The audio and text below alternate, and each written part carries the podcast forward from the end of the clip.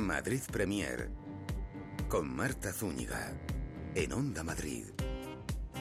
Hola, ¿qué tal están? Bienvenidos a nuestra agenda de ocio y cultura, a Madrid Premier. Si buscan planes para el fin de semana, abran sus agendas porque les hemos preparado varias sugerencias. Por ejemplo, el lugar donde rezan las putas o que lo dicho sea. Montaje teatral escrito por José Sánchez Sinisterra que pueden ver en el Teatro Español. En la sala Lausina los sábados a las 8 de la tarde tienen una cita con Amar. El actor Simón Mercado de la aclamada película Las plantas protagoniza este texto escrito y dirigido por él. Conoceremos el último trabajo discográfico de Chico Herrera, La llamada del ombú, y nos iremos hasta La Chocita del Loro, que cumple 20 años de vida. Si les gustan nuestras intenciones, quédense con nosotros. Tenemos una hora por delante. Esto es Madrid Premier.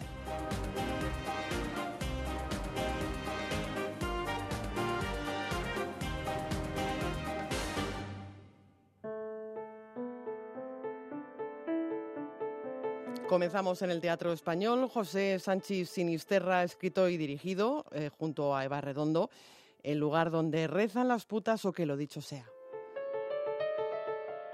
Dos actores a los que dan vida dos actores, Paula Iwasaki y Guillermo Serrano, se empeñan en levantar un espectáculo teatral en un lugar abandonado a la medida de sus aptitudes y sus posibilidades económicas. Son personajes reales, jóvenes actores que pretenden crear y representar. José Sánchez Sinisterra, muy buenas noches. Hola, buenas noches. Bienvenido a este programa Madrid Premier. Gracias. ¿Me dejas que te tutee? Naturalmente, debes hacerlo. Muchas gracias. El lugar donde rezan las putas o que lo dicho sea. Nueva obra escrita y dirigida por ti, o mejor dicho, una más, eh, porque si algo te caracteriza es eh, lo prolífico. Eh, un poquito, sí. Entre otras muchas cosas. Eh, siempre me pregunto a qué horas escribo, porque aparte de escribir, pues hago otras muchas cosas con respecto al teatro. Sobre todo desde que abrí en Lavapiés el nuevo teatro fronterizo, la corsetería. Ajá. Eh, ¿Y cómo se lleva eso de ser uno de los autores más representados del teatro español contemporáneo? Eh, eso es un tópico, que, Alguien, que, alguien, metió en, Wikipedia y ahora en todas partes. En Te confieso que no he consultado Wikipedia. bueno, pues vale. Eh, no lo sé, me imagino. Yo desde luego no lo noto porque sigo trabajando tanto más que hace 10 años, que hace 20 años, que hace 30. Eh, de manera que eh, no debe ser muy fértil esos, ese conjunto de premios y reconocimientos porque sigo arrastrando la carreta como un peón bueno, del teatro. Como un peón del teatro, como dices tú, y en este caso dentro del proyecto 3D eh, de la temporada del Teatro Español podemos ver este montaje en la sala Margarita Sirgu. Es un montaje con algo que también eh, te caracteriza y es eh, lo metateatral, ¿no? Eh, teatro dentro del teatro te ha funcionado muy bien en otros montajes, arte dentro del arte, en definitiva, José. ¿no? Mm. Sí, es una especie de vicio que eh, inicié probablemente en el año 80 con una obra que se llamaba Ñaque o De Piojos y Actores. Allí el tema era fundamentalmente reflexionar sobre el teatro marginal, el teatro, de los, del teatro del siglo de oro que no aparece en las historias de la literatura porque era subliterario ¿no? Y entonces hice un trabajo que, bueno, tuvo, tuvo mucha vida. El montaje duró 14 o 15 años, pero luego reaparece permanentemente esa tentación de utilizar el teatro para hablar del teatro y de algo más. Por ejemplo, en Ay Carmela el teatro sería como el soporte, ¿no? De otra temática mucho más eh, trascendente y mucho más desgarradora, como fue la Guerra Civil Española, ¿no? Y así, hasta que llegó un momento que dije, ya basta, porque esto del teatro el teatro debe ser un virus. me he pasado como 10 o 15 años sin. Sí, porque se lleva, en la familia este virus, ¿no? Sí, claro. Y no, no, y además que es que realmente el, metáforo, el teatro es metáfora de mm. muchas cosas, ¿no? Y, y es un universo que conozco bastante bien. Y en este caso concreto, como el desencadenante fue un, un pequeño suceso, una pequeña circunstancia teatral, pensé que podía ser eh, adecuado regresar a mi época o a mi mundo del teatro en el teatro porque fueron, eh, la obra fue escrita para una pareja de actores, Paula Iwasaki y Guillermo Serrano, que habían hecho precisamente una Carmela muy bella, muy sincera, muy auténtica, que yo vi un par de veces y pasaron tiempo después por el nuevo Teatro Fronterizo, que querían hacer algo más mío, pero no había ninguna obra que se adecuara a ellos, y entonces pues tuve un pronto y los miré tan ilusionados, ¿no? Tan, con tan tan voluntariosos que dije, os voy a escribir una obra, ¿no? Qué bueno. Y de ahí nació el lugar donde rezan las putas. O que lo dicho sea. O que lo dicho sea. Eh, ¿Podríamos hablar, José, de teatro en tiempos de rabia? Sí, es un poco la, como el, núcleo desencadenante de, de los personajes que son justamente una pareja de actores de hoy que quisieran hacer un teatro que sintonizara con esta especie de rabia latente o manifiesta ¿no? que produce esta sociedad tan, tan injusta y tan, tan caótica y, tan insincera en la que vivimos, ¿no? Entonces sí, tiene que ver con esos tiempos de rabia y sobre esa pregunta que yo me hago prácticamente cada semana, ¿qué teatro hacer? Claro. ¿Qué teatro hacer para no sentirme inútil? para que mi juego, este juego tan, tan grato y que tan feliz me hace casi siempre, sirva a otra gente, no solo a mí. Es la pregunta justo que te iba a hacer ahora, eh, ¿qué teatro hacer en el siglo XXI? Porque es una de las preguntas que surgen del, del, montaje, de este montaje. Ya me has dicho que es una pregunta que te planteas a menudo, cada semana. Vaya encrucijada, ¿no? Sí, sí, porque a veces yo tengo un poco la sensación de ser un privilegiado. Es decir, yo vivo, bueno, en esto, desde hace ya años, vivo de algo que me produce un placer permanente, que es escribir, dirigir, enseñar teatro.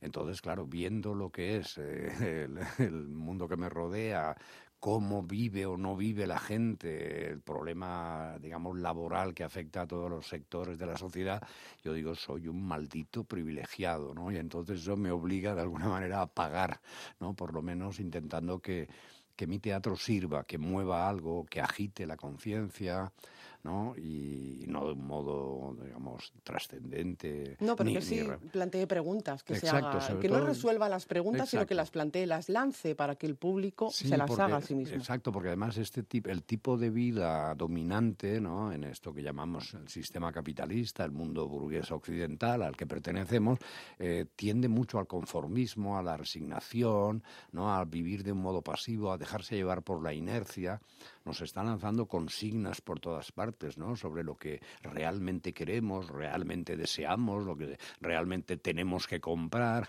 a quién tenemos que votar y entonces el ser humano yo creo que se está y sobre todo ahora con la cultura de las pantallitas y de internet y la accesibilidad a todo en el mundo globalizado. En el mundo, exacto, ¿no? Entonces, la especie humana va está evolucionando hacia una especie de pasividad o de inercia y yo creo que el teatro puede activar puede activar el pensamiento, la voluntad y el deseo de cambio.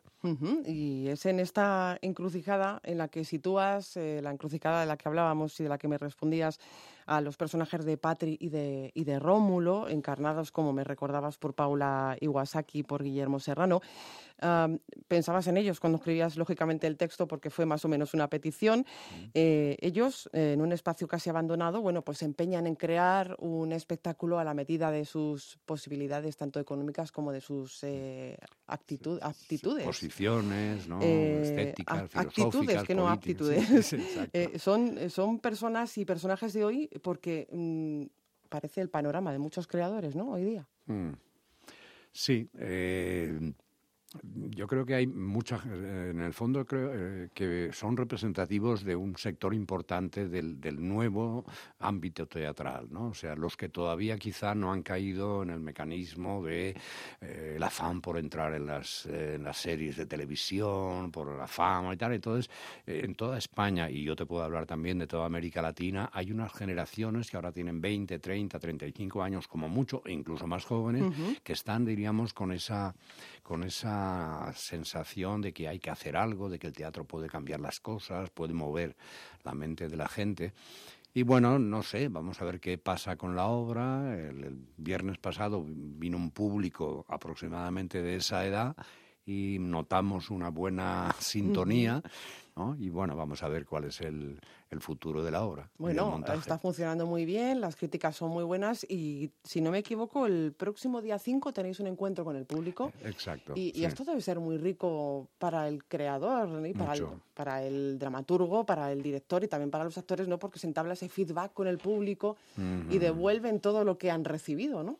Eh, es fundamental, o sea, yo, eh, aunque no tengamos eh, en otros momentos o en otros montajes no haya tenido esa posibilidad de, de escuchar ¿no? opiniones y eh, reacciones del público, yo tengo, casi diría, la obligación de ir la mayor parte de, las noches a ver mis montajes, mis obras, para escuchar al público que no habla, pero que responde a través de la risa, del silencio, de la emoción. ¿no? Esas energías hay algo, hay algo exacto, hay unas energías que, claro, los actores la captan directamente porque están recibiéndola y eso les alimenta. Yo, pobre, tengo que meterme en un rincón a ver qué capto, porque, eh, como suelo explicar en mis talleres, eh, todo el proceso de ensayos, por muy metódico, sistemático, preciso que sea, no es más que la fabricación de una hipótesis.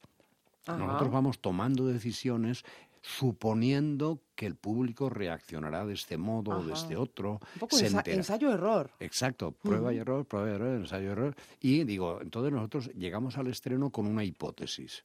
Y a partir de ese momento, eh, la hipótesis se va verificando o no cada noche. Entonces hay que estar atento a en qué medida nos hemos equivocado, nos hemos pasado, nos hemos quedado cortos en esto o en lo otro. De manera que en el fondo es un trabajo que nunca se acaba, para mí. Es una fórmula, quizá la, fórmula del éxito, podríamos decir. Sí, o del, del, trabajo bien hecho. exacto, yo la palabra éxito, fracaso, no, no, les doy mucho valor porque es muy relativo. ¿no? Además, uno de mis maestros, eh, Beckett, decía que ser artista es fracasar como nadie osó nunca fracasar. Mm. Y hacer del fracaso la ocasión de una nueva oportunidad. De manera que a mí esa contraposición éxito-fracaso no me paraliza. Ajá. Me ha quedado muy claro. eh, Rómulo y, y, Patri oscilan también a la hora de hacer ese espectáculo dentro del espectáculo que tú has creado. Eh, oscilan entre dos temas, la Alejandría de Hipatia y el destino del comunismo. Siglo IV, siglo XX. O sea, ahí hay una... Nada menos. Eh, bueno, pues es otro de los aspectos paradójicos del proceso creativo de esta obra, porque después de ese momento en que me comprometí a escribirles una obra, eh, no tenía más eh, cosas en la cabeza que el hecho de que probablemente se trataría de un par de jóvenes actores que están queriendo hacer una obra. Era lo único que tenía. Y entonces el azar me puso delante de un libro sobre Hipatia de Alejandría, que era un tema que yo ya había trabajado en una bellísima experiencia que hice en Italia, en Roma, con nueve dramaturgas escribiendo mm. sobre mujeres filósofas, un proyecto que impulsé y coordiné en Roma, porque la mujer nunca aparece en el teatro como sujeto de pensamiento, conocimiento, saber, nunca, ¿no? Y entonces les propuse hacer un texto que de, modo que cada una escogiera una filósofa real y sobre ella eh, pues haríamos un trenzado eh, con las otras ocho y saldría una obra. Entonces Hipatia se me había quedado ahí. Y voy a una librería y encuentro un libro reciente sobre Hipatia de Alejandría y lo compré. Llego a casa y recuerdo que tenía pendiente leer dos libros sobre Liz y Arthur London, que eran unos personajes muy también muy fascinantes. No, nada que ver, naturalmente. De manera que mi propia indecisión entre escribir sobre Hipatia o escribir sobre Liz London la metí en la obra. Eh, los personajes durante el primer acto están dudando en si hacer tratar ese tema, que es el de Hipatia, que sería más bien filosófico, o el de Lis, que sería más bien político. Y bueno, y eso forma parte de la trama, ¿no? Son esos mecanismos misteriosos de la creación. Eh, para Misterio, los personajes que son los grandes olvidados. Eh, con mayúsculas. ¿Qué papel juegan los olvidados? Justamente, los olvidados, los derrotados, los vencidos, los, eh, eh, los que la historia dejó atrás. Y ahí eh, aparece un, otro elemento que fue fundamental en el proceso de, escritura, que es mi interés por el pensamiento de Walter Benjamin, ¿no? un filósofo alemán que tuvo un destino infausto, se suicidó en la frontera española intentando huir del gobierno de Vichy y de los nazis, eh, al ver que no podía cumplir su necesidad de, escapar. Y entonces para Walter Benjamin, eh, los vivos tenemos una deuda ¿no? con aquellos que la historia olvidó, que la historia borró, ¿no? porque eh, lo que hoy existe no es solo lo que ocurrió, sino lo que pudo haber ocurrido que está ahí como una potencialidad frustrada o truncada. Entonces, bueno, no es fácil de explicar, pero lo que quiero decirte es que de alguna manera tanto Hipatia y lo que significó ella, ¿no? una mujer dirigiendo la biblioteca de Alejandría, ¿no? con todo el saber de la antigüedad protegido en, ese, en esa biblioteca, que por cierto fue destruida por los cristianos ¿no? en, pleno fervor fanático ¿no? Eh, al convertirse en la religión oficial del imperio.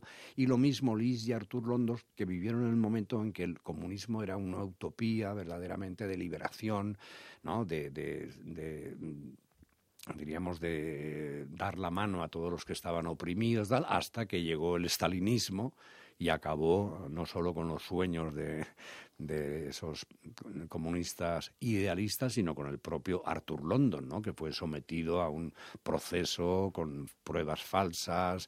Y bueno, entonces esos, esos dos, digamos, fracasos de la historia, no sé por qué pensé que podían unirse en la voluntad de estos jóvenes actores como para darles una segunda oportunidad de ser recordados. y, y de ahí nació la obra ya. Una obra en la que se combina el humor con lo fantástico en algunos momentos y también con lo político. Es teatro comprometido, es tu teatro. Sí, ¿qué le voy a hacer? No, he aprendido a hacer otra cosa. Lo de fantástico es importante porque es un componente que probablemente a la gente le desconcierta un poco, ¿no? Porque, pero es esencial, porque justamente ese lugar donde eh, ellos están ensayando la obra, ¿no? Y que les, que está en un barrio de mala nota, ¿no? Donde trabajan mujeres ganándose la vida como pueden. Y alguna, por lo visto, eh, se mete allí a rezar, según se dice. Eh, en ese lugar, además, hay una especie de dimensión desconocida, una especie de vía de acceso. Sí, ese túnel que va por ahí a un submundo. en donde va a aparecer en el segundo acto eh, mm, llegan los rumores, eh, por decirlo de un modo metafórico, de lo que pudo ser y no fue. Lo que pudo ser y no fue eh, mm, es, en definitiva, no sé si el hilo conductor también de este montaje en el que, como decimos, se entrelaza el humor con lo fantástico que hemos querido recalcar, lo político. supongo que como docente y pedagogo teatral, la idea de que el público reflexione eh, también se la trasladas a tus alumnos, ¿no? Eh, que no se dé la obra todo hecho, sino que sea el público el que se haga en su mente todas esas preguntas. Sí, y, curiosamente eso además tiene unas, tiene unas manifestaciones en la técnica de escritura, en la técnica de interpretación, ¿no? en la estética de la puesta en escena, no es solo un concepto, ¿no? O sea, yo en mis talleres, y lo hago, lo intento hacer en mi escritura, dejo huecos Sugiero que dejen huecos, ¿no? Para que el espectador lo rellene, para que el espectador ya no solo al final, sino durante el proceso de la obra esté indagando, esté desconfiando, sospechando. Y, lo mismo en el proceso de ensayos, o sea, que los actores trabajen también lo que yo llamo el claroscuro, ¿no? y no explicarlo todo como hace la televisión. La televisión no nos deja el más mínimo resquicio para que haya una actividad neuronal inteligente. Yo recuerdo todavía la primera vez que oí risas en una serie humorística en televisión. Enlatadas. Enlatadas. Y entonces cuando estaba yo solo en casa, vivía solo en Barcelona, en mi casa de San Cugat, y de pronto estaba, sonando la televisión, yo estaba en la cocina y de pronto oigo risas.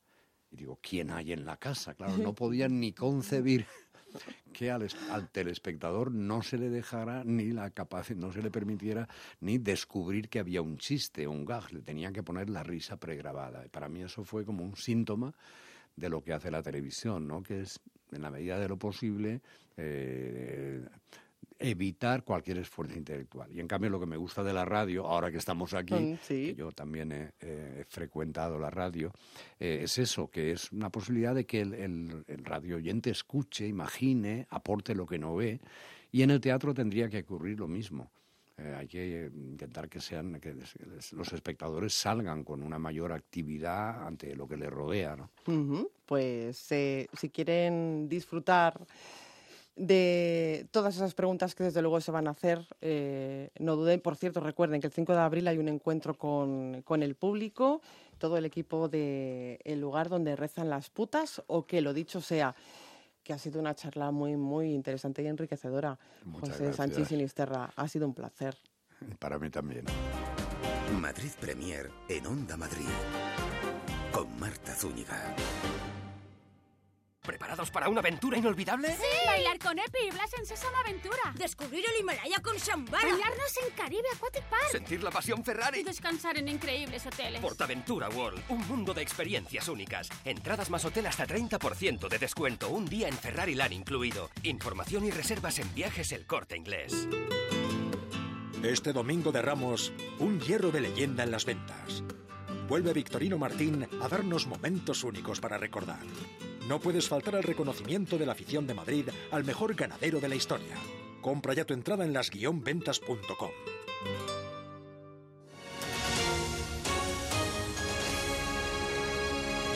Onda Madrid. En la sala La Usina los sábados a las 8 de la tarde tienen una cita con Amar. El actor Simón Mercado protagoniza este texto escrito y dirigido por él. Amar es un monólogo dramático que con la mezcla de diferentes lenguajes escénicos nos desvela el testimonio de una madre que ha perdido a sus hijos en plena dictadura chilena. Ella espera, ella desespera, ella pone sus palabras en cuerpo y voz de Simón Mercado. Es la primera producción de la compañía de teatro Eres igual que tu mamá.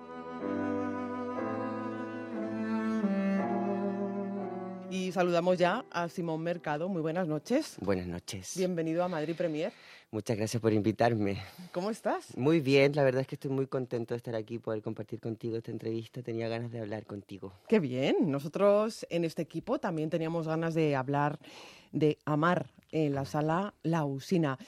Un monólogo, un monólogo dramático en el que, bueno, las palabras de, de una madre están puestas, por decirlo de alguna manera, ¿no? en el cuerpo de un actor.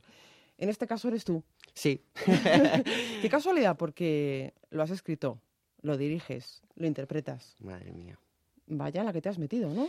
Pues el amor por este oficio que me hace poder aprender de todo. Es amar este oficio. Es amar, exactamente, nunca mejor dicho. Y qué curioso que se llame justo así mi primera obra de teatro y porque está hecha con mucho amor, la verdad. Ujú. Sí, y como dices tú, la escribí hace cinco años en Chile. Em, la interpreto porque cuando Porque la has escrito para ti. Sí, aunque también, también pasó esta necesidad de hacer teatro cuando llegué a España, no conocía a nadie y bueno, dije, eh, mi herramienta de trabajo es mi cuerpo y el testimonio lo pongo yo, así que a inventarnos una puesta en escena y a hacer este trabajo con la mayor profesionalidad que podamos hacerlo. Y así se fue incluyendo gente y estamos muy contentos con el trabajo que tenemos, la verdad. Hombre, es que es un trabajo de una profundidad extrema, podríamos decir. Si ya de por sí salir solo, eh, Simón, a escena es un acto de lanzarse al abismo un poco, hacerlo con este texto se hace aún más patente, ¿no? Bueno, estás en compañía, luego profundizaremos en esto en compañía de un músico, Sí. pero el monólogo lo haces tú. Sí, el discurso está sostenido desde la palabra eh, y como bien dices tú, lanzarme o lanzarnos como equipo a hacer un, un texto con tanta profundidad y con tanta relevancia hoy en día es súper importante que, que la gente que hace arte ponga en escena o ponga en pantalla o, o, o su instrumento ¿no? para poder dialogar con el espectador temas que sean tan relevantes para nosotros como sociedad. Vemos a una madre que pierde a sus hijos y hoy encendemos la televisión y nos encontramos con el testimonio de una madre que pierde a sus hijos. Eh, entonces son temas que, que están frente a nosotros y tenemos que escucharlos y tenemos que verlos y tenemos que reflexionar. Por eso es súper importante también que la gente acuda a estas salas alternativas y que acuda a estos trabajos que, que hablan de una sociedad en la que nos encontramos hoy en día. Eh, ubicación, ¿dónde se desarrolla este, esta obra? Se Es- desarrolla en Chile. Pero podría bien ocurrir en cualquier otro lugar del mundo, Sí. porque es un tema, por decirlo de alguna manera, Universal. universal, aunque Sí. trata un momento determinado de la historia de Chile, pero Sí, tú has sí. oído de, has huido de ideologías políticas. Sí, he, oi- he- he huido, eh, no, no es algo relevante dentro de la historia, no, no, no, no especificamos en un, un color político concreto, pero sí está teñido claramente de este contexto histórico que sucedió en Chile en el tiempo de la dictadura de Pinochet, en el año 73. Eh, y cuando llegué aquí a España hice un par de muestras libres sobre este proceso, apoyando la causa de la necesidad de querer actuar. Eso ante todo. A eso ante todo, claramente. Eh, me encontré que la sociedad española eh, no queda muy ajena al dolor que se vivió en ese tiempo. Eh, y hay un sentido de identificarse con la historia. Ujú. Y ahí se hizo conexión, entonces decidimos como equipo también eh, no enfocar netamente la dramaturgia en un periodo político concreto ni en un país concreto, sino que hablamos y hacemos referencia a un país que, que no tiene memoria, un país que está olvidado, eh, y jugamos como co- con ese feedback con la gente para que la madre o la mujer que está ahí eh, o el hombre o el hijo, en este caso también ha sucedido muchas veces, eh, se siente identificado con lo que se está contando.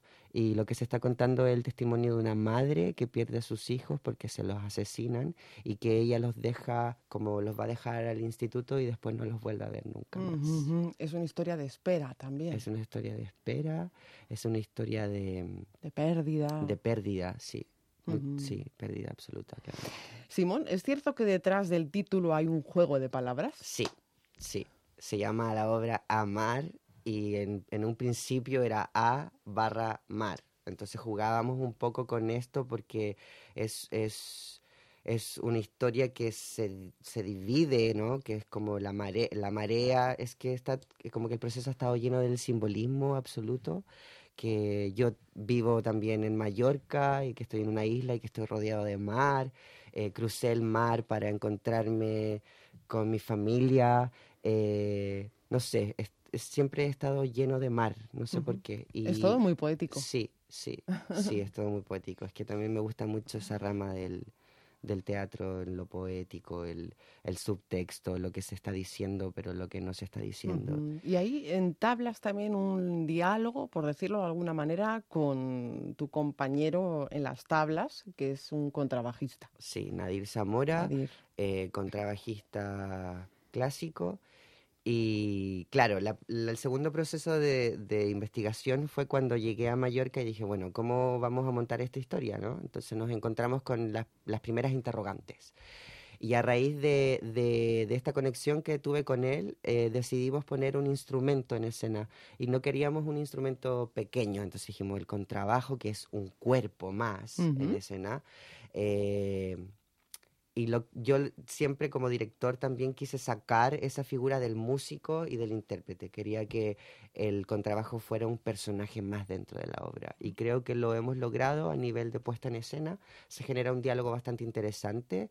Él a veces es el torturador, a veces el delirio de, de esta madre, a veces son los hijos, a veces el dictador. eh, a veces la música nos lleva a lo que le sucede en la cabeza a este personaje.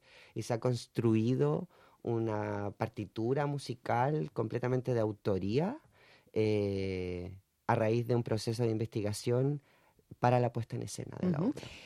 Eh, Simón, ¿en algún momento podremos, podríamos hablar de teatro documental? Al menos en el proceso. eh, ha tenido, hemos tenido en cuenta eh, pues esas entrevistas que has realizado para llegar a construir el texto. ¿Se puede hablar de teatro documental? Sí, se puede, se puede. Pues hablemos de teatro documental. Sí. Eh, de hecho, una de las cosas que se ha defendido desde un comienzo ha sido dejar registros audiovisuales y fotográficos de todo el proceso de la obra para poder ver cómo se construyó un montaje como Amar y también porque hago conexión con la importancia que tiene el dejar memoria, que también es un, un concepto que yo me aferro mucho a la, a la- a la hora de montar esta obra, de cómo este trozo de memoria es súper importante que se cuente en España, en Alemania, en el mundo. Hay palabra, hay cuerpo, hay música, conviven varios lenguajes en Sí. Amar. Sí, convive el Esto lenguaje. es muy rico. Es muy rico no solo para el público, sino que también para los que estamos ahí defendiendo nuestro trabajo, porque nos ha hecho poder involucrarnos en distintos lenguajes. eh, la puesta en escena está el lenguaje audiovisual, que trabajamos todo con Nando Esteban, un fotógrafo bien reconocido a nivel de Europa. Él nos hizo toda la parte audiovisual. También trabajamos en un registro fotográfico con los fotógrafos Juan Trujillo y María Cano, también fotógrafos de la isla de Mallorca, eh, con la idea de generar un- una identidad como compañía también. Eh, dentro de la puesta en escena hay intervenciones audiovisuales eh, que se hicieron también un día de rodaje en el mar. Em, tenemos la música que dialoga con la palabra y también tenemos el cuerpo que va contando esta historia a través de la respiración, a través de la palabra, a través de la emoción. Y volvemos al, al- a lo poético, ¿no? Que es un texto que se sostiene netamente de, del discurso de lo que estamos contando Claro. y tratamos de alejarnos completamente de cualquier efectismo más allá de lo que... Artificios. Sí, sí. Em, una obra de gran intensidad dramática, a lo que hay que unir también la característica de una sala como la Usina, y es la cercanía con el público. sí. Eh, cercanía del espectador con el actor, cercanía del actor con el espectador. Esto tiene que imponer y mucho a las dos partes, Sí. no solo al actor, ¿eh? Sí, no. que al público también nos impone. Sí, mucho. Me gusta igual. Eh, creo que es una Es como historia... teatro de cámara.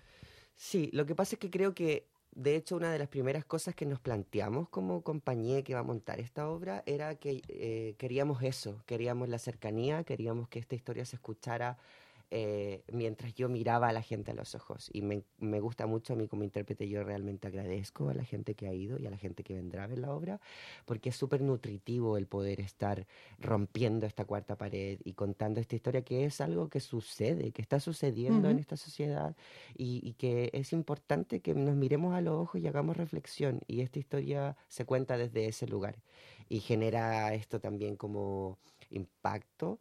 Eh, nosotros también como compañía, una de las misiones importantes que tenemos es poder intervenir lugares no convencionales eh, para poder salir de la sala. De hecho, en Mallorca hemos tenido sesiones de, de trabajo en, en un sótano, donde nosotros introducíamos a 15 personas, un aforo limitado a esta ex- experiencia de poder estar en un lugar encerrado y de tener a, esta madre aquí al lado respirando. eh, pidiéndole por favor que, que se escuche lo que ella está contando y estamos contentos porque genera una especie de feedback bastante nutritivo porque ninguna lectura es la misma. Claro. A ti te sucede algo distinto, al que está en tercera fila le sucede algo distinto. Y luego yo quiero escuchar lo que le sucede a la gente, Claro. porque luego eso nosotros también lo ponemos sobre el. Ajá, ese feedback importante con el, con el público. Sí. Am, ya en la película Las plantas eh, te metías de lleno en el drama. Sí. Mm, ¿Qué tenéis mm, en común el drama y tú? ¿O ¿Es un género que te gusta tratar como actor? Es un género que me encanta. Ujú. Sí, em, pero he tenido la oportunidad. Quizá porque es más de entrañas, no sé, pregunto. Sí, ¿eh? eh, mm, cuando estaba en la universidad y estudiábamos a Artaud o a Grotowski, que son estos grandes maestros que hablan sobre la importancia del drama o de la importancia de la interpretación como un oficio, eh, sentí gran conexión con las palabras de esta de estos maestros y, y inconscientemente o quizás consciente uno va armando su carrera y me ha tocado hacer mucho drama. Eh, es un lugar donde me siento al límite y eso me gusta porque lo encuentro como un desafío. Hoy día ponerme un faldón, que es solo lo único que uso para, para, para interpretar a una madre y que luego la gente diga, es que a ratos yo no sabía si, que no sabía que no, no eras no era un chico, no era un- una chica, no, se rompe el género, eh, cómo lograr eso eh, solo con una falda eh, me nutre a mí, me hace crecer y, me hace ponerme desafíos. Y creo que el drama es algo que me gusta bastante como, como intérprete. No descarto la comedia, me gusta tomar Hay que probar un todo el poquito, ¿no? abanico, pero la verdad que el drama es un lugar donde me siento, no es cómodo la palabra, pero me siento siempre ahí como A gusto. a prueba. Y eso me gusta mucho. Me han dicho por ahí que estás preparando, si no lo has hecho ya, eh, el guion de una película. Sí. eh, Te gustan los retos, Me ¿eh? gusta mucho escribir, me gusta mucho escribir, de siempre. Incluso de antes de que yo supiera que iba a entrar a estudiar teatro, eh, dejo registros, no sé por qué, registros que luego vuelvo a usar. Amar nace de estos cuadernos de, de tiempo, ¿no? Eh, y ahora también estoy haciendo eso, estoy eh, haciendo lectura de cuadernos antiguos y me encuentro con un patrón que se me repite y creo que tengo que saber escucharlo. También soy muy Ajá. desde la intuición, trabajo siempre así. Y sí, tengo ganas de escribir mi primer guion, no sé si va a ser un largometraje o un cortometraje, tampoco me voy a tirar a hacer un largometraje si no tengo las herramientas para poder hacerlo, Ujú. pero sí, estamos en eso. Bueno, pues eh, sea lo que sea, construyas lo que construyas, espero que vengas a presentarlo en Madrid Premier. Sí, estaré en Madrid, ya comienza a moverse todo, ya estamos aquí, eh, felizmente también representado por una mujer fa- fabulosa, así que ya comenzamos a trabajar aquí y de aquí no me muevo. bueno, aunque eches de menos el mar, Sí, pero es, siempre uno puede coger un avión. efectivamente, lo tienes bien cerquita. Sí, lo tengo bien cerca. Simón Mercado, muchísimas gracias por venir esta noche a Madrid Premier. Nada, muchas gracias a ustedes por invitarme. Estoy feliz de poder conversar contigo, así que muchas gracias. En nombre de todo el equipo de Mercedes Ru- Ruiz de Peralta, que también es mi- la productora de mi obra, de Nadir Zamora, de mí y de, no sé, toda la gente que está trabajando en esto para que esto salga bien. Es La llamada del ombú. Último trabajo discográfico de Chico Herrera. No siento el aire. El álbum, en cuya impresión, por cierto, ha trabajado él mismo, está compuesto de 11 temas con los que celebra 15 años en este mundo, en el mundo de la música. Aquí con unos acordes ya, Chico Herrera, a quien saludamos. Muy buenas noches. Buenas noches, ¿qué tal? Muy bien, ¿y tú? Saludamos a Chico y a su guitarra, que son, inseparables, ¿verdad? Bueno, casi una prolongación, ¿no? Después de tantos años. Madre mía, bueno, bienvenido a Madrid Premier, ¿cómo estás? Muchísimas gracias, muy bien, muy contento, de Contento, estar ¿no? por aquí. Sí, sí. Y contento de, de tu nuevo trabajo. Sí, la verdad es que es una celebración. Es decir, he Ujú. llegado hasta aquí por lo menos resistiendo, que no es ¿Cómo que poco. resistiendo? Porque, El que bueno, tiene no es valía fácil, y no talento, Bueno, gracias, pero, pero la verdad es que, bueno, se, se sobreentiende yo creo que es un mundo Sí. complicado y que, pues eso, que vas un poco a contracorriente y cuesta trabajo el no solo abrirse camino, sino mantener también el ritmo durante tantos años, ¿no? y crear, ¿no? Estar eh, siempre en continuo movimiento para, para crear, ¿no? Eh, la llamada del ombú. Sí, Este es el título de tu último trabajo. sí, es, bueno, eh, el ombú fue pieza clave en la sesión de fotografía del disco. Iba a esa sesión sin tener el título todavía. No me digas. Y sí tenía claro, obviamente, el concepto, las canciones que, que eran, que ya están grabadas, pero faltaba eso, algo que fuese redondo para el título. Y ya digo, eh, fue- me dejé llevar y de una forma natural que tenía que salir, pues surgió en la misma sesión de fotos, ¿no? Toda la sesión de fotos giró en torno a ese ombú, ese árbol, y, y con un nombre tan sugerente no se podía dejar fuera, ¿no? Claro. Y expresaba un poco eso, ¿no? La, la llamada de la naturaleza, del origen, porque es como una vista atrás en este tiempo, ¿no? Claro, porque son ya 15 años, si no me equivoco, ¿no? En el mundo de la música. 17 hago en mayo, Ah. eh, eh, subiendo a un escenario, pero 15, eh, donde yo cuento el punto de partida que fue tomármelo ya en serio y como una profesión. ¿Y qué pasó en esos dos años que no has contado? bueno, pues que, que fueron de rodaje, ¿no? De, de empezar a subirme al escenario, de ir poco a poco así. Pero los 15 por eso, por ese motivo ya de... Fue la primera maqueta con el que ya la vendía a los conciertos iba ganando un dinerillo y fue como el punto de partida real, digamos, de, de decir, bueno, los ingresos que tenga son para vivir de esto, ¿no? Ujú. ¿Y conseguiste? Y aquí estamos, 15 años después. Por eso digo lo de la resistencia. no Claro, fácil. sí, sí, lo, hemos- lo he entendido. Lo he entendido, eh, a pesar de que diga que cuando hay talento, eh, la resistencia es, es menor, ¿no? Pero sí, es un mundo difícil, entiendo, es un mundo difícil. Eh, entiendo también que es un trabajo redondo, ¿no? Porque viene a cerrar un poco el círculo. Eh, desde que comenzaste, desde que grabaste tu primer disco, Mm, ¿cómo ha evolucionado Chico Herrero a lo largo de este tiempo? Bueno, eh, yo creo que sobre todo eh, aprendiendo muchas cosas, ¿no? Yo creo que, y, y seguiremos, espero, aprendiendo cosas.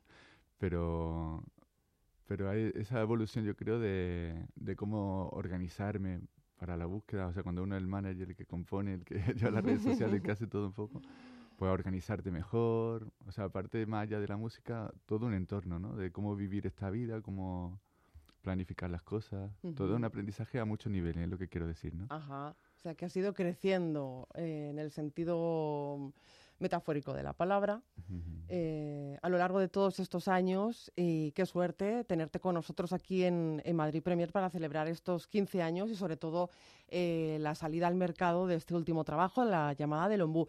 Y en cada uno de los eh, trabajos le pides a alguien, ¿no? Sí. A, mm, a alguien cercano, a alguien que te conoce bien, bueno, pues que escriba un texto sobre tu, tu trabajo y sobre tu trayectoria. En esta ocasión ha sido el gran contador de historias, amigo de este programa, Héctor Urien. Sí, un amigo de hace muchos años y que, que es un privilegio trabajar con él, contar con él como, como amigo y, y encima, pues bueno, eso, el compartir tantas cosas porque es una persona muy interesante, como ya lo conocéis, ya sabéis. Entonces es un gusto el compartir charla con él, siempre te enriquece y te aporta muchas cosas. Y después como amigo excepcional y como cuentero, pues bueno, es un- A mí el ombú me llamó hace 15 años ya, en 2002, cuando me crucé con él, alto y tan fino, que podías ver bailarle las canciones al través. Y como todos los niños, me sentí tentado a subir al árbol de su gentileza, de su talento. Qué bonitas palabras, ¿no? Genial, de sí, Urien. sí. Sí, es que además cuando investigué lo del ombú, ahí cita una cosa que, que es muy curiosa, ¿no? Que es lo de la llama del ombú también. Estaba un poco porque cuando me pregunté el nombre de- del árbol, porque no sabía cuál Sí, era, yo estuve- ujú. tuve que hacer una Es investigación un para saber árbol cuál era. originario, creo, de Latinoamérica. De Sí, su- está en Argentina, Ujú. Uruguay, Paraguay y Brasil. Ajá. Que Brasil tenía que aparecer como siempre, Sí. que una influencia tan fuerte que tiene que aparecer. Y bueno, hay una hipótesis que como se ha adaptado también al Mediterráneo, incluso piensan si, si fue para allá y ha vuelto, ¿no? Ajá, o sea que nos podemos encontrar un ombú por algún lugar Claro, yo lo, yo lo hice en la fotografía en Córdoba Ajá.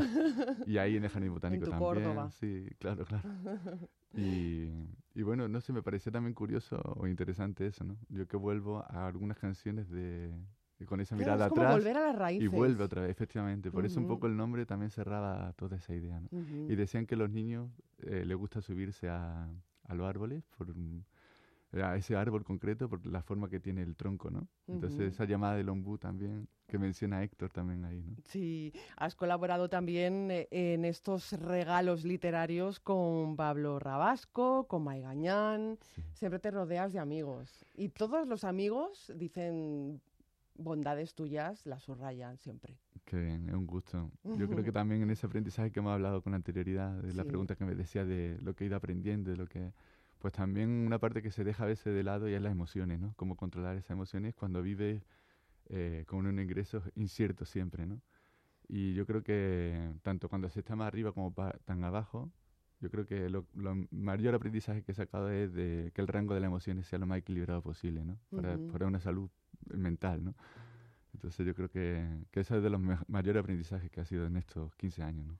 15 años y ahora este último disco, La llamada del ombú, 11 canciones reunidas en el álbum. Eh, si tuviera- tuviéramos que buscar un denominador común en los temas, eh, ¿podríamos señalar uno eh, en cuanto a estilo? Sí, sí, es el más íntimo y el más desnudo de instrumentos también. Es un disco muy, muy sencillo en el que más me desnudo, ya digo, no solo en los instrumentos, sino en la temática y en la forma de, de contarle y de expresar. Y sí, sí, ese sería el hilo conductor. disco. Ujú, Muy diferente a los seres imaginarios. Sí, claro, otra cosa. ¿no? Siempre intento ofrecer cosas diferentes, ¿no? Y dentro de los discos la mayor variedad posible también, ¿no? ¿Qué le Pero inspira? Es lo que intento. Perdóname, que te he No sé si lo logro, pero lo intento al menos, sí. No, sí lo logras. Eh, ¿qué, mm, eh, qué le inspira a Chico Herrera para componer? Pues cosas muy diversas. Es al final lo que te llama la atención, lo que te llega, lo que te nace. Eh, viendo los discos, además, pensando en eso, ha habido diferentes etapas, ¿no? Hubo, el primer disco era más reivindicativo, más social, más pegar el tironcillo de la oreja. en, en otro era destacar los pequeños detalles del día a día, que era el de los semáforos. Eh, lo de Borges, pues directamente eso, la lectura, la literatura, la poesía, son caminos que, que te inspiran mucho, ¿no? Y que está ahí, encima tienes ya un material potente. y- Claro. Y, y bueno, y eso, y en este pues son cosas más, más íntimas, personales, ¿no? De, Ujú. Pues cosas que te llegan al final, que te mueven y que es lo que te hacen la necesidad de expresar algo, ¿no? Claro, porque los artistas tenéis una necesidad continua que es la de crear y sobre todo, la más importante, mostrar lo que habéis creado, ¿no? Ese contacto con el público es fundamental para vosotros. Sí, yo recuerdo que el inicio era, sin duda, empecé a hacer canciones con 16 años. Para mí Madre era mía. la forma de, de, de buscarme y definirme como persona, ¿no? En un momento que estás de cambio tan importante, que vas dejando la, la niñez atrás Sí, y, estás bueno, en plena adolescencia. a mí me sirvió un poco para esa búsqueda, me facilitaba esa búsqueda y definirme, ya digo, como persona. sí. Ujú. Y ya una vez definido, eh, Bueno, creo que ahí seguimos todavía. este camino es largo y, y yo que siempre digo que soy lento en los procesos, pues yo creo que me queda ahí. ¿ha sido camino. muy difícil el proceso de, de creación de estos temas, de los 11 temas? ¿Has tenido que desechar mucho? ¿Hay descartes por ahí que a lo mejor nos vamos a encontrar en otro disco? Es que en realidad este disco es de aquella primera maqueta que hice Ajá. y, y bueno, ahí eran 16 canciones. ujú. Y los descartes han sido porque realmente ya había algunas canciones que por temática o lo que sea no me veía capaz ya de defender, quedaron en el olvido. Pero estas sí me apetecía que saliesen a la luz. Había mucha gente que no las conocía, me preguntaba por ellas. Y era una forma ya de cerrar un poco eso, ¿no? Ya digo, después de 15 años, volver un poco a ellas para cerrar y poder seguir adelante, ¿no? Entonces me quedé con la 11 que quería que la gente conociera y supiese, supiese esa parte de mí y me apetecía un poco mostrar, porque no hice gira con eso, ¿no? Era una maqueta que tenía y ya está, ¿no? Entonces ahora sí darle eh, ese espacio que han tenido, he tenido con los otros discos, ¿no? Ujú. Entonces creo que merecía la alegría recurrir a ello. ¿Y a qué le canta Chico Herrera en este disco? No solo a las raíces, ¿a qué más le canta? Sí, hay de todo un poco. Dentro de que el grueso era el que hemos comentado. Sí, ese eh, hilo conductor. Hay un tema instrumental, por ejemplo, que se llama En el Estrecho, y ya con el título. Lo dice todo. se sabe. Ujú. Y de hecho es instrumental precisamente por eso, porque creo que, vale, la música puede transmitir ciertas cosas, pero que la, la letra tiene que aportar si, si tiene que aportar. Y en este caso creo que sobraban las palabras, ¿no? Con el título se entiende y la, la emoción y el sentimiento está en, en la pieza ¿no? Musical. Emoción y sentimiento, que es lo que pone Chico Herrera en todos sus eh, trabajos. Ahora estás en plena gira y ahora recalas en Madrid, que ya teníamos ganas. Sí, y yo. Eh, el, el próximo 12 de abril Sí. tienes cita aquí en Madrid. Eh, a ver, eh, hora. Bueno, eh, coincide con mi cumpleaños, entonces Ah, también bueno, como algo así. muchas felicidades eh, por adelantado. Y bueno, no nunca lo suelo celebrar, pero la mejor manera para mí de, de compartir es haciendo ¿Dónde es la fiesta? Vamos a apuntarlo. Pues eh, en el Chelavid, eh, que es la Plaza Matute, ahí en, en Huertas. Ajá. Huertas. Bueno, pues eh, Chico Herrera, eh, de verdad que te damos las gracias por haber venido Muchísimas a gracias. Madrid Premier. Eh, suerte con, con esta gira. Ya pudimos disfrutar de otro concierto en, en La Fídula hace unos días.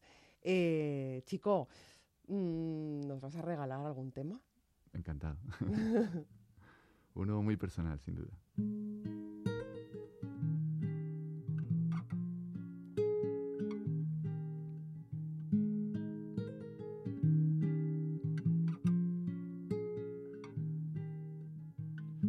No duerme, mamá no descansa. Noches en velas y él no duerme bien. Mamá consuelo, mamá es la esperanza. Es el refugio que siempre encontraré. Mamá es el sol de cada mañana. Es el calor que conserva el hogar. Mamá es cariño aunque sea en la distancia. Alegría y dolor si echa a volar. Mamá es el grito que ahuyenta el miedo. Mamá es sonrisa que sin pedir da. Mamá es el agua que nadie te acerca. Mamá es el lazo que no cortarán. Mamá no habla y guarda silencio. Lo sabe solo con una mirada. Mamá no duerme, mamá cuenta cuentos y cae rendida a los pies de tu cama. Mamá es el grito que ahuyenta el miedo. Mamá es sonrisa que sin pedir da. Mamá es tener comida en la mesa. Mamá es el lazo que no cortarán. Mamá enfermera de heridas que cura. Mamá regazo donde llorar. Mamá es la calma, mamá es la ternura. Te dio la vida y te la vuelve a dar. Mamá es el grito que ahuyenta el miedo. Mamá es sonrisa que sin pedir da. Mamá es el agua que nadie te acerca. Mamá es el lazo que no cortarán. Y se desvive por sus hijos. Sus ojos miran por su bien y se pasan los días y días luchando por verlos crecer y crecer. Los viernes de 9 a 10 de la noche, Madrid Premier con Marta Zúñiga en Onda Madrid. Hola, soy tu coche. Espero que conozcas la oferta de este mes en Ford, con la que me puedes cambiar cada neumático por 55 euros con montaje incluido. Por tu seguridad, cambia los neumáticos y garantiza una mejor adherencia a la carretera. Llévate un neumático Ford Motorcraft 205-55-16 por 55 euros con montaje incluido. Consulta ofertas para otras medidas y condiciones en Ford.es. Papá, me voy, que tengo plan. ¿Y con quién? Con Miguel. Y con Bruno, con Martín, con Alexia, con Mar, con Ari, con Juan. Tu mejor plan es ir al cine con la gran quedada de Cinesa. Apúntate con tus amigos en nuestro Facebook o en cinesa.es y consigue tus entradas online al mejor precio y sin hacer colas. Consulta precios y condiciones en cinesa.es. ¿Preparados para una aventura inolvidable? ¡Sí! Bailar con Epi y Blas en Sésamo Aventura. Descubrir el Himalaya con Shambhala. Bailarnos en Caribe Aquatic Park. Sentir la pasión Ferrari. Y descansar en increíbles hoteles. Portaventura World, un mundo de experiencias únicas. Entradas más hotel hasta 30% de descuento, un día en Ferrari Land incluido. Información y reservas en viajes El Corte Inglés. Onda Madrid.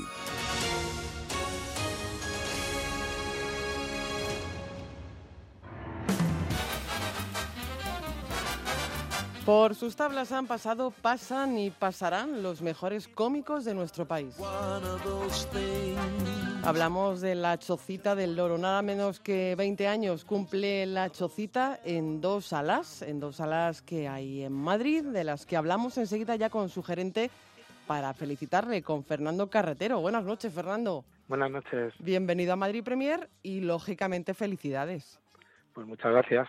Porque 20 años eh, siendo un referente en humor, ¿verdad? Pues la verdad que sí. Empezamos ahí poquito a poco y con los monólogos y la, la verdad que el género ha gustado y pues sí hemos tenido la suerte de tener a, a casi todos los monologuistas de España y con ellos hemos crecido. Sí, porque, bueno, por citar algunos, Ángel Martín, Dani Ales, eh, Dani Boy, Juan Dávila, es que eh, muchos de los eh, cómicos que están triunfando han pasado y pasan todavía por la Chocita del Oro. Es que ya no solo es un referente, sino que es su casa. Pues para muchos sí, para muchos es donde han crecido. También ven a otros compañeros de muy cerca, se hacen mejores unos a otros. Y sí es verdad que es el caldo de cultivo para ello y hemos disfrutado de los que hay ahora, de esta generación, que es los que tú has dicho, y de otras generaciones anteriores que, que hoy por hoy son la tele. ¿Y cómo ha ido evolucionando a lo largo de estas eh, dos décadas la chocita del loro? ¿Cómo ha ido creciendo? Pues hemos ido creciendo a medida que los cómicos crecían, que el, que el género crecía, porque cuando empezamos, la verdad es que cuando eh, hacíamos las actuaciones la gente no se callaba. Tenía, y a lo mejor en el escenario estaba Agustín Jiménez o Pablo Motos. y, y tenías que andar diciendo a la gente, oye, por favor, que escuchar un poquillo la actuación. Pues desde ese punto al de ahora, pues tú imagínate. Y además con otra, con otra sala, en la calle Doctor Urquiola, en Carabanchel. Esa, esa fue la que empezó. Esa fue la primera. La primera, esa es la que cumple 20 años Ajá. Y es la que fue el trampolín de, pues, pues por esa chocita, pues, no sé, es que no quiero dejarme gente, pero gente ahora significativa para así televisiva, pues tienes desde Pablo Motos, tienes cualquiera de los que tienen el equipo, a los chanantes, tienes a Eva H, tienes a, a Goyo Jiménez, tienes una infinidad de ellos. A Luis, a Luis Piedraíta también. Luis Piedrahita, claro, Luis Piedrahita le meto en el hormiguero, ¿no? Con Juan, Damián, Ajá. con el Monaguillo y todos los que están allí que también. Monólogos, comedia, magia cómica. En la Chocita del Loro solo cabe humor. Humor por los cuatro costados. Desde que abriera sus puertas en 1998, eh, bueno, pues no ha dejado de recibir a los eh, cómicos más relevantes del, eh, del país. Un poco sigue la tónica de lo que de lo que decía aquel famoso psiquiatra, Sigmund Freud, que la risa genera una energía positiva que hace que los lugares mm, alejen de sí las energías negativas, con lo cual entiendo que la chocita del loro de energía negativa nada. No, la verdad que disfrutamos la parte buena de la gente, viene a divertirse y, y nuestro trabajo es que salgan reídos, como decimos nosotros. Y la verdad, la verdad es que si estamos aquí es por el público. Es verdad que, que son fieles, además hay muchas veces que entran a ver actuaciones que no conocen ni saben quién van a ver y para nosotros es un orgullo que salgan contentos. Hombre, claro, porque esa, eso que devuelve el público, lo que se llama ese feedback con el público y luego esas opiniones que dejan, la verdad es que son para partirse de risa. Pues sí, sí, la verdad es que ves gente, ya hemos llegado a puntos de que viene la familia, que ves a, a los nietos con los padres, los abuelos, y, y pues se hace ilusión poder unir eso y ver reír toda la familia junta. También impartís cursos, ¿no? Sí, hemos hecho cursos y salen cómicos de ahí. De hecho, pues hay dos o tres de los que tenemos ahora en Gran Vía que han salido de concursos. Ujú. Qué bien, pues hay que ir a por 20 años más, ¿no? Y lo que quede. Hombre, el público mandará, pero nosotros estamos con ganas de hacerlo. ¿Con ganas de abrir nuevos locales, quizás, Francisco? Bueno, pues eh, no es descartable. La verdad que ahora nos han cambiado el IVA cultural y nos puede dejar a lo mejor cierto margen pa- para crecer que antes no lo teníamos. Y estamos haciendo ahora un intento en Kinépolis Ujú. Y yo creo que estaremos ahí por lo menos hasta Navidades a ver qué tal va. Y a nivel nacional también hacemos ah, pequeñas giras y, y por Madrid también vamos a, a distintas ciudades. Y durante todos estos días se está celebrando una gran fiesta en la Chocita del Oro. Sin ir más lejos, ayer la gran fiesta con los cómicos que han ido pasando por allí durante todos estos años. Como decías, generaciones y generaciones de, cómicos y también de público que muchos se han convertido ya en, en asiduo a las dos chocitas del loro que, que hay. Recordamos la primera en la calle Doctor Urquiola, en Carabanchel, y la segunda en la Gran Vía. Pues sí, la verdad que ahora tenemos gente que entiende y nos echa la bronca cuando le ponemos a uno, le ponemos a otro, y pero eso también hace ilusión, ¿no? Porque eh, han empezado a haber monólogos allí y que entiendan ahora y que eso, pues joroba, es hace mucha ilusión. Pues eh, de ilusión está la chocita del loro llena. Así que nada, felicidades eh, Francisco y lo dicho, que a por muchísimos años más. Hombre, por supuesto, y esperemos que los veáis. Allí estaremos, en la chocita del loro. Francisco, muchísimas Muchas gracias. gracias por acordaros de nosotros. Y con la música de la Fitzgerald nos despedimos. Mañana a las 9 concierto de El Molino Big Band homenajeando a Fitzgerald y Count Basie. En la realización José Luis Machuca les habló Marta Zúñiga. Disfruten del fin de semana. Adiós.